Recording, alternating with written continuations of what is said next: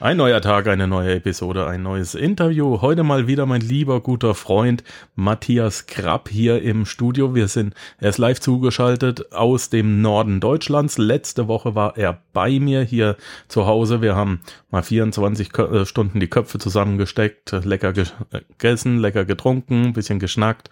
Und dabei sind wir auf ein Thema gekommen, dass wir gesagt haben, das müssen wir jetzt mal unbedingt in einer Episode verarbeiten. Und zwar, Matthias ist aufgefallen, aufgefallen, dass, ähm, oder ich fange mal andersrum an, er hat einen Freund, den äh, einen Bekannten, den Hans-Peter Eibel, und der Mann ist seit 30 Jahren Zinsschwindelfahnder.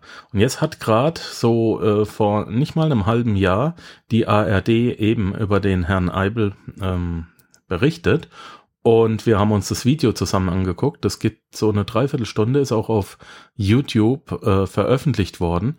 Und es geht in, schlicht und ergreifend darum, dass die Sparkasse in ganz Deutschland hingeht und in der Hauptsache kleine und mittelständische Unternehmen bei ihren Krediten mit den Zinsen betrügt und auch Privatleute, die äh, einen Sparvertrag abgeschlossen haben, auch die werden hinters Licht geführt. Und dieser Mann, der kann das eben belegen, beweisen in äh, sehr akribischer Kleinarbeit. Äh, weist er anhand deiner Unterlagen dann nach, dass du betrogen wurdest. Ja, Betrug ist ja das Unwissen eines anderen zum eigenen Vorteil auszunutzen, so unser Gesetzgeber. Und das ist schlicht und ergreifend Betrug, was die Sparkassen machen. Die sagen sich, äh, ja, Matthias, erklär du die Geschichte doch mal im Kurzen und wie du da, äh, da drauf gekommen bist. Ja, gut. Äh, erstmal danke, Markus, für die Einladung, dass wir uns heute mal wieder unterhalten dürfen. Dann sehen wir uns ja schneller als gedacht. Ja, ja letztendlich geht es hier darum, ich habe ja mein Leben lang letztendlich seit äh, mittlerweile 37 Jahren mit dem Thema Finanzen zu tun, war ja selber auch auf der dunklen Seite der Macht 25 Jahre bei Banken. In dem Fall war es halt eben eine, eine Genossenschaftsbank ja, und äh, im Laufe der letzten Jahre oder schon seit längerer Zeit äh, bekommt man natürlich viel über sein Netzwerk, über Kunden, Freunde, Netzwerkpartner zugetragen, äh, weil diejenigen auch eben wissen, dass wir und ich selber sehr, sehr kritisch sind, dass wir auch für das Thema Transparenz einstehen. Äh, das war auch einer der, der Beweggründe damals, die Bank zu verlassen, weil nicht nur auf der Anlageseite oder seinerzeit auch auf der Anlageseite viele, viele Sachen verheimlicht wurden. Mittlerweile der Gesetzgeber ja auch immer mehr dafür Sorge trägt, dass es hier zu einer Transparenz kommt, dass die Kunden aufgeklärt werden per Gesetz über versteckte Kosten, Gebühren, so und in dieser Systematik sind wir dann eben auch auf diesen Fall hier gestoßen. Und ich hatte selber schon mit dem Peter Eibel, Hans-Peter Eibel vor Jahren Kontakt, das dann wieder so ein bisschen aus den Augen verloren, weil meine Kunden da Gott sei Dank nicht von betroffen sind.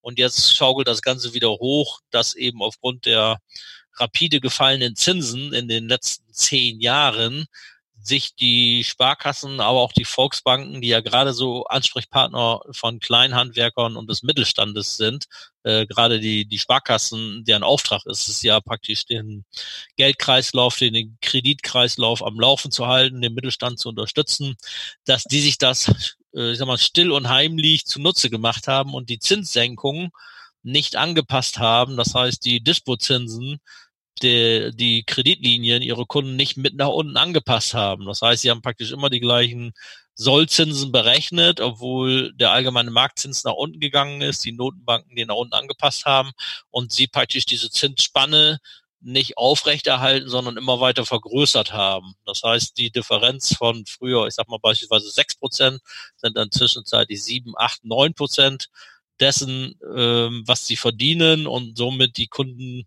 die einen Kredit haben, von den fallenden Zinsen überhaupt nicht profitiert haben. Dem wird praktisch immer noch das Gleiche in Rechnung gestellt, obwohl die Zinsen mittlerweile ja bei Null angekommen sind. Und da baut sich über die Jahre hinweg ein Riesenvolumen auf von jährlich mittlerweile, man spricht da von circa sechs Milliarden Euro im Jahr, was praktisch äh, diesen Menschen verloren geht, äh, weil es von Banken und Sparkassen weiter falsch abgerechnet wird und die mit diesem Geld auf der anderen Seite auch für sich noch weiter arbeiten können. Das heißt, der Schaden ist dann ja doppelt so groß für diejenigen. Und wer dann eine Kreditlinie fährt, weil die Kunden relativ spät immer erst zahlen und dort eine Kreditlinie von 50 oder 100.000, 200.000 Euro im Unternehmen hat, Das tut natürlich schon weh, ob du 12 Prozent jedes Jahr an Zinsen zahlst oder nur 4 Prozent. Und dann das Thema Zinseszinseffekt, dann skaliert das in die andere Richtung. Also jetzt nochmal für denjenigen, für den es zu schnell war. Ja. Per Gesetz. Also zum einen gehst du zu einer Sparkasse, zu einer Volksbank und lässt dir einen variablen Zinssatz aufschwatzen. So. Dieser variable Zinssatz beinhaltet halt eben auch die Begründung des äh, Bankmenschen, dass wenn der Leitzins der EZB fällt, dass du dann auch weniger Zinsen sofort selber zahlen musst. Ja? Richtig. Und da du die Banken und die äh, Sparkassen gehen jetzt einfach davon aus, dass du eh nicht mitbekommst, wann und wie schnell dieser Leitzins fällt, und deswegen gleichen die den nicht an. Die Aufsichtsbehörde macht nichts dagegen, der Banken und Versicherungen. Deshalb, wenn ich nicht abgestraft werde, ist ja alles gut. Und da die nichts dagegen machen und der Kunde es nicht mitbekommt, wird eben wohlwissentlich, wohlwissentlich das absichtlich nicht angepasst. Das heißt, ja. müsste der Zinssatz zu deinem Vorteil fallen bei einem Darlehen, bei einem Kredit, wird er nicht angepasst. Die Banken zahlen selbst weniger. Ja, sie leihen sich ja das Geld auch nur von der EZB und müssen darauf einen Zinssatz zahlen. Die er selbst lassen Oder sie aber den hohen. Fall vergeben sie einfach diesen Kredit mit den Mitteln, die die Sparer ihnen dort aufs Konto legen. Ja, das wäre noch einfacher, weil sie müssen ja Negativzinsen inzwischen zahlen. Ja. Und wenn es eben positiv ist bei einem äh, Sparvertrag, sprich, ähm, wenn die äh, wenn die Banken mehr Zinsen von der EZB bekommen, dann müssen sie auch dir mehr Zinsen weitergeben. Das machen sie auch nicht. Und durch ähm, das niedrigere Gap, das wir dann haben, verdienen sie dann auch eben mehr. Das ist ganz klarer Betrug. Und das geht sogar so weit, Matthias, dass wir in dem Video gesehen haben, da sind Mittelständler in den Bankrott gegangen und die sagen ganz klar, die, müssten, die mussten pro Monat bis zu 100 Prozent mehr Zinsen zahlen. Die mussten nachweislich durch Herrn Eibel bis zu 1000 Euro Privatpersonen mehr zahlen, als es eigentlich erforderlich gewesen wäre. Die eine Firma, die wir gesehen haben, die hat ausgerechnet, dass sie eine Million Euro an Darlehenszinsen zu viel bezahlt hat. Und mit dieser Million Euro wäre, gemäß Eigenaussage des ehemaligen Inhabers, diese Firma eben nicht Konkurs gegangen. Ja. So, was ist da noch draußen auf dem Markt unterwegs? Wie, wie also groß das geht ja durch verschiedene Branchen. Das betrifft Mediziner, das betrifft eben als äh, Schreinereien, Möbelhandel, Lackierereien, Hausbesitzer, Dienstleister, Autohäuser. Die sind alle davon betroffen, weil die wenigsten ja permanent diese große Liquidität vor sich herschieben, sondern immer äh, aufgrund ihrer laufenden Fixkosten Ausgaben haben und halt eben die, die Rechnungsstellung und Zahlung später erfolgt. Und das ist dann ja auch, was der Herr Eibel dort anprangert, nur die eine Seite. Das heißt, auf der einen Seite sind das überteuerte Zinsen, die diejenigen zahlen und auf der anderen Seite arbeitet die Bank mit diesem Geld ja parallel und investiert es für sich auch nochmal. Ähnlich wie bei diesem Thema der Lebensversicherung, mhm. Die ja auch letztendlich ähm, gekündigt werden, wenn falsche Widerrufsbelehrungen waren und die Lebensversicherung haben ja auf der einen Seite auch mir kaum als Lebensversicherungskunde Geld gegeben und auf der anderen Seite mit diesem Geld während der Zeit gearbeitet. Und wenn man da in den Widerruf geht, erhalte ich ja auch eine sogenannte Nutzenentschädigung, äh, weil die Banken mit diesem Geld auch wieder Geld verdient haben. Das heißt, die verdienen auf zwei Seiten. Das ist ja die große Ungerechtigkeit. Ja, ähnlich wie der Staat. Ja. Äh, ähnlich wie der Staat versteuerte Gelder nochmal versteuern. Also, so diese eine Million Euro äh, zu viel gezahlter Zinsen von diesem Mittelständler, ähm, das war übrigens ein Autohaus, ähm, die sind innerhalb auch nicht von 20 Jahren angelaufen, die sind innerhalb von drei Jahren nur angelaufen.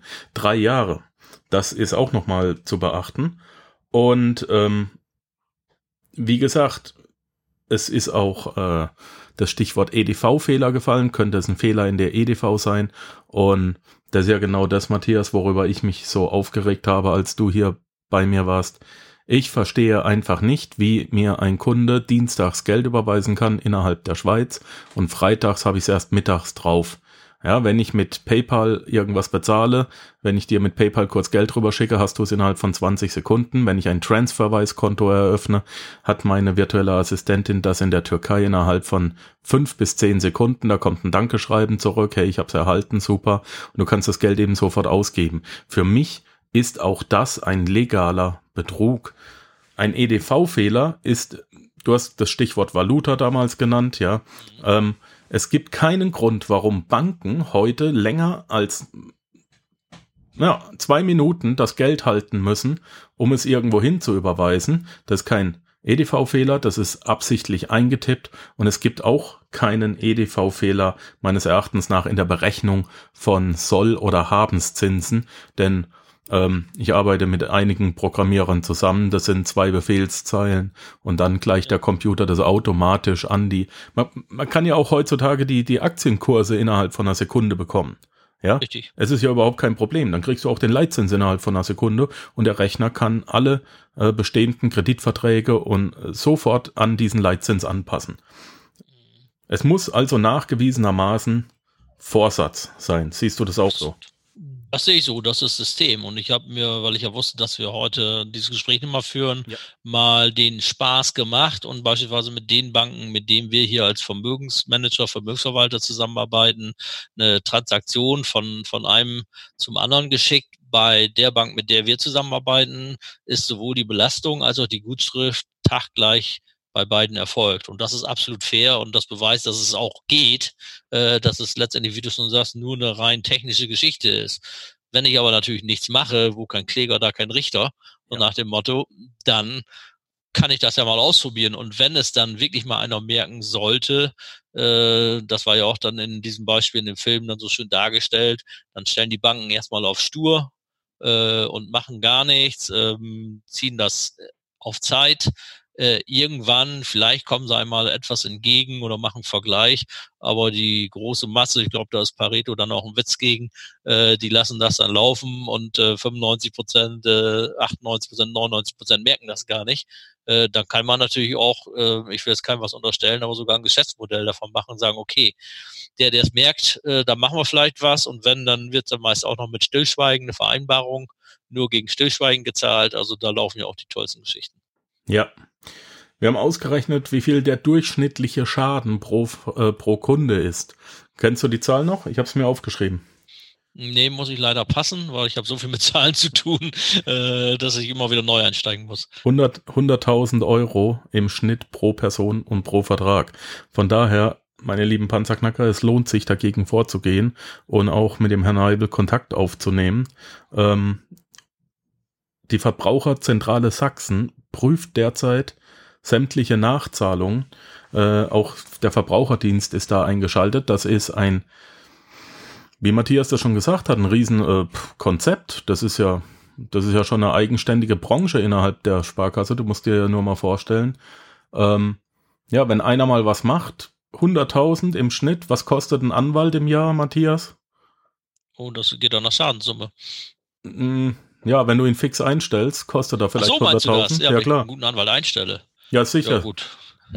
Der wird dann auch ungefähr in dieser Region liegen mit Nebenkosten und so weiter. Das heißt, sobald du drei Kunden hast, ja. ist das schon 0 auf 0. Ich habe drei Anwälte dauerhaft eingestellt und ab dem vierten mache ich Gewinn. Ja, wobei die Banken ja nicht mal einstellen müssen. Die haben dann ja noch in ihrer Institution übergeordnet Anwälte, die diese Fälle betreuen, weil mit einer Bank werden die nicht ausgelastet. Das meinte ich. Das teilen die sich dann auch noch. Ja, das meinte ich. Ähm, viel mehr gibt's zu diesem Thema nicht zu sagen, meine Lieben. Lasst eure Darlehensverträge überprüfen, lasst, äh, checkt einfach mal ähm, nach, äh, nachwirkend auch eure Guthabensverträge, eure Sparverträge. Die Sache ist die, dass die Bank nicht nur das zu viel gezahlte Geld zurückerstatten muss, sie muss auch das Geld, das sie damit erwirtschaftet hat, zurückzahlen und das kann richtig viel sein. Wenn du 100.000 Euro zu viel Zinsen gezahlt hast in den letzten fünf Jahren, dann, Matthias, was schätzt du, kann rauskommen? Also Pi mal Daumen, äh, es ist 50 Prozent des Schadens bei dem, der den Schaden hat, kann man nochmal als Nutzenentschädigung 50 Prozent obendrauf rechnen. Das heißt, wenn jemand äh, oder wenn die Bank sich um 100.000 Euro bereichert hat, äh, dann hat sie selber nochmal einen Nutzen von 50.000 gehabt und der Gesamtanspruch wäre dann 150.000. In welcher Laufzeit? Die 50? Ähm, das sind so Durchschnittszahlen ähm, auch über zehn Jahre. Ja, okay. Wir werden ähm, das Thema jetzt gar nicht weiter vertiefen. Wir werden so Mitte Februar versuchen, mit dem Herrn Eibel direkt nochmal ein Gespräch zu führen. Auch im, in der Dreierkonstellation. Der Mann ist jetzt auch schon ein bisschen im fortgeschrittenen Alter und alleine. Das heißt, er kann auch nicht die ganze Bundesrepublik retten, leider nicht. Aber er versucht es und ähm, ist da auf einem anständigen Wege.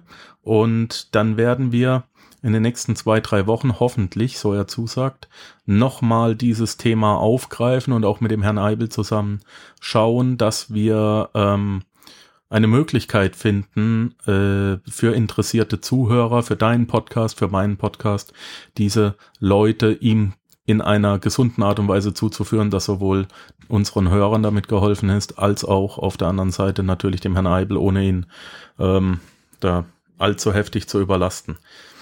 Ja, was können wir sonst noch tun, Matthias? Ja, ich sag mal, in dem Bereich ähm, haben wir ja darüber gesprochen, ein Modell entwickeln, damit diejenigen, die davon betroffen sein könnten, es geht ja überwiegend dann auch um die laufenden Konten, wie das immer schon heißt, die laufen zwar nicht weg, aber ich sag mal, die, die Betriebskonten, ähm, sprich die Geschäftskonten, wo dann die Kreditlinien eingezogen sind, das wird ja dann meist nicht über Darlehen äh, verabreicht, da jetzt praktisch ein, eine kleine Konstellation zu bauen, wo jemand praktisch eine, eine Erstprüfung machen kann und, und wir ihm mit unserem Netzwerk praktisch jemanden an die Hand stellen, der sich das, diesen Fall annimmt, weil die Unternehmer sollen ja was unternehmen in ihrem Unternehmen und sich jetzt nicht mit anderen Sachen da noch beschäftigen. Genau. Wir überlegen mal, wie wir das hinkriegen. Sobald das fertig ist, kann man das zusätzlich in den Shownotes ähm, in, auf meiner Webseite sehen. Wir ähm, werden auch nochmal ein, äh, eine E-Mail rausschicken, deswegen im Newsletter anmelden bei Matthias und bei mir. Wir werden es beide rausschicken.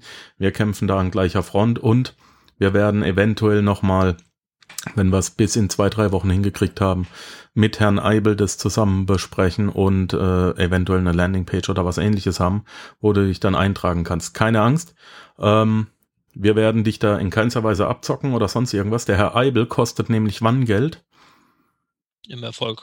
Genau. In dem Moment, wo er dir das Geld zurückerstattet hat, ist er an seinem Erfolg beteiligt. Das heißt, du zahlst für diesen Service überhaupt nichts. Das macht die Sparkasse und die Volksbank, die dich betrogen hat. So sieht's wenn, aus. Wenn. Genau. Ja, habe ich was vergessen? Wir haben im Großen und Ganzen alles angesprochen, ne? Ja, das sind also die wichtigsten Punkte vorab und wie gesagt, da gibt es ja auch äh, Urteile und dergleichen, worauf man sich letztendlich berufen kann. Genau. Man ist also nicht da, dass man bei Null anfängt, äh, sondern die Problematik ist bekannt und äh, ich habe schon gesehen, das Lustige so am Rande, dass dann die Banken untereinander, beispielsweise die Volksbanken, äh, die Sparkassenkunden haben, die das erfahren, dann als Volksbank dann den Herrn Eibel empfehlen, sich doch mal den zu wenden gegen die Sparkasse und die Sparkassen empfehlen dann wahrscheinlich wow. gegen Volksbanken vorzugehen. Also das ist schon eine echt äh, lustige Story, wenn man dann sieht, was hinter den Kulissen dann auch noch passiert. Aha. Tust du mir was, tu ich dir was. Tust du mir nichts, tu ich dir nichts. Ja. Okay gegen, gegenseitig den Hexenaustreiber zugeschickt, ne? Ja, genau. Super also dann Sache. beschäftigen wir mal damit, dann hat er keine Zeit für uns. Genau, wenn sie sich gegenseitig den Exorzismus, äh, ja. naja, sensationell. Gut, ich freue mich aufs nächste Gespräch, Matthias. Ich denke, das äh, Ding hier hat Zündstoff. Ich werde auch das Video von der ARD in meinen Show Notes verlinken www.panzerknacker-podcast.com.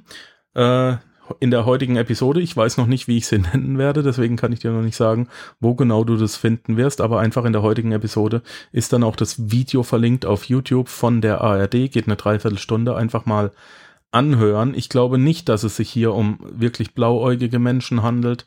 Ähm, es ist einer dabei, der da, der sich das Ganze zum, äh, der schwarze Mann, der sich das Ganze zur Lebensaufgabe gemacht hat, dann den bösen Banken einen Knüppel zwischen die Beine zu werfen.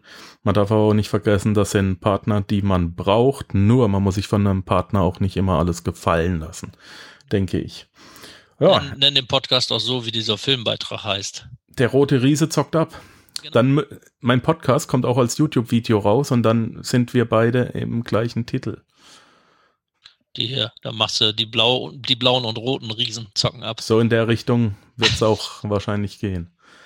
Na gut. Okay, mein gut. Lieber, wir hören uns eh bald wieder. Wir stehen eh ja. in super engen Kontakt und von daher. Grüße an alle. Du auch. Ciao, ciao. Ja, tschüssi.